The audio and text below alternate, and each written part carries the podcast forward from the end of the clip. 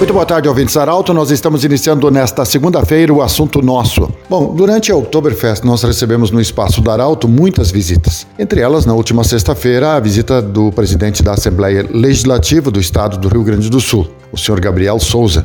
Conversamos com ele sobre vários assuntos. Presidente, qual é a importância de termos o início de eventos outra vez como o Oktoberfest e também a Expo Inter? Eu penso que estar é, realizando uma festa, um evento, neste momento que o Estado vive, é de extrema importância para a retomada da economia. Né? Já tivemos a Expo Inter, então quer dizer, o Estado começa a retomar seus eventos presenciais né? e com isso temos a oportunidade de também reativar o setor de eventos, que é um setor que gera muito emprego no Estado. Né? Inclusive a Assembleia Legislativa foi importante na questão do auxílio emergencial gaúcho incluir o setor de eventos por emenda dos deputados. O projeto original não continha, não, não incluía o setor de eventos. O setor de eventos que eu estou falando é o pessoal que aluga o som, que aluga a cadeira, a mesa, a toalha de mesa, que é o garçom, que, que faz a comida, né? que organiza o evento, enfim, uma série de, de atores aí que tiveram um ano e meio praticamente sem absolutamente nenhum tipo de possibilidade de trabalhar.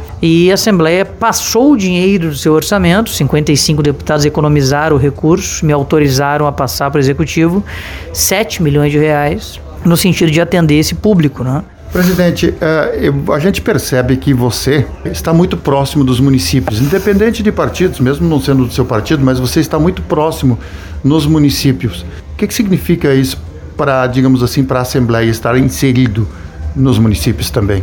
É, a Assembleia Legislativa é o poder legislativo do Estado, né? E ela é a casa da representação popular. É por isso que o nome dos parlamentos, é, o nome popular que se dá é Casa do Povo, não é verdade? Casa do Povo. Não porque nossa galeria lá na, no plenário não cabe os 11 milhões e meio de gaúchos, não. Onde é que cabe 11 milhões e meio de pessoas? Né?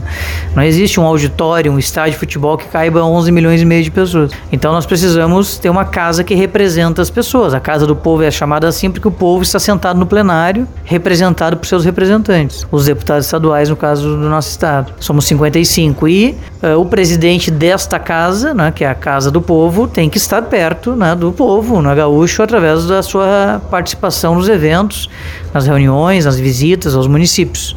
E não só o presidente, mas todos os deputados. Aí o presidente da Assembleia, então, tenta estar sempre próximo aí das pessoas.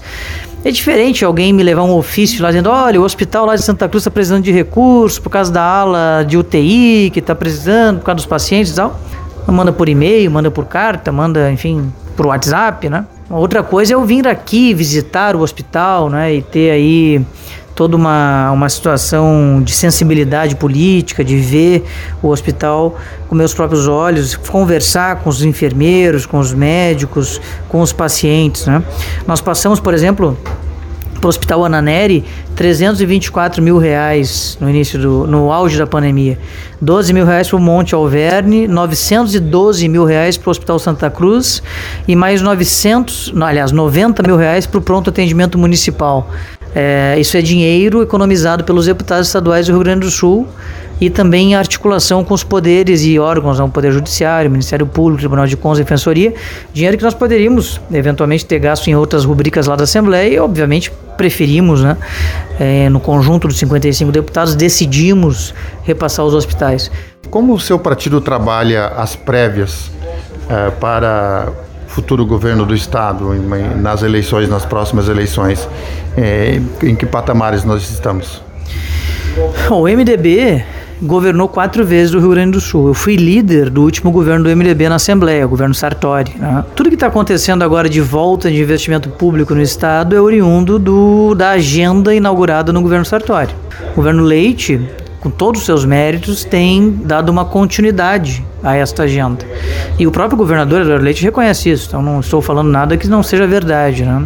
É, essa agenda ela tem um tripé, que constitui-se na busca do equilíbrio fiscal, que é um nome bonito para dizer não gastar mais que a arrecadação, na busca pela modernização do Estado, né, com reformas, e na busca pela rediscussão do tamanho do Estado para colocar a pauta das privatizações novamente na agenda política. Então, o Estado ele tem sofrido alterações na sua estrutura nos últimos sete anos. Indo para o oitavo ano agora a partir do ano que vem. Os resultados dessa agenda incluem volta no investimento público, né? Ontem, hoje é o dia do professor, ontem nós anunciamos 1 bilhão e 200 milhões de reais em investimentos em educação compra de equipamentos, reforma de escolas, construção de novas escolas e tal. Dinheiro da onde que surgiu esse dinheiro? Se até pouco tempo atrás o salário era parcelado. Dinheiro das privatizações, das reformas, por óbvio. A Assembleia foi importante nisso. Não fosse a Assembleia ter votado, ter aprovado essas reformas, os deputados não ter ajudado, não aconteciam, né? Então, o que eu tenho defendido é que o MDB tem uma candidatura que defenda a continuidade desta agenda, né, para mais um governo, porque é muito fácil um governador uh, de determinados partidos assumirem o governo e voltar a gastar mais que a arrecadação. Aí, de novo, nós vamos entrar nesse ciclo vicioso, né, perverso, que tira a capacidade do Estado de retribuir ao contribuinte aquilo que o contribuinte paga né, através dos impostos. Aliás, a situação do Estado é tão inédita que no final deste ano e do ano que vem, dia 1 de janeiro de 2022, nós vamos ter a queda nas alíquotas do CMS. As alíquotas do ICMS eram 18% a alíquota geral ano passado, caiu para 17,5% esse ano, vai chegar em 17% ano que vem.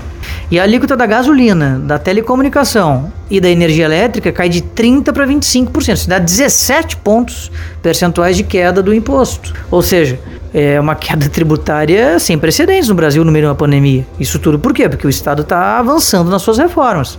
O tributo é proporcional ao gasto né, público. Então, quanto menos gasto público, menos tributo. Então, o que eu quero dizer com isso? Quero dizer que nessas discussões que o MDB faz, nós precisamos ter vogue este sentimento, né, este, esta causa, né, que é muito mais importante que o nome. Né? Agora, quanto ao nome, que por óbvio também tem que ser definido, né, nosso maior nome é o governador Sartori, que foi governador, que iniciou essa agenda, mas o governador Sartori tem dado sinais que não quer concorrer a governador. Pode concorrer ao Senado. Então nós temos o nome do deputado Alceu Moreira, né, que é o presidente estadual do partido. Conversamos com Gabriel Souza, presidente da Assembleia Legislativa. Lembrando que esse programa estará em formato podcast em instantes na Arauto, do jeito que você sempre quis. Até amanhã. Um abraço. De interesse da comunidade, informação gerando conhecimento. Utilidade é prioridade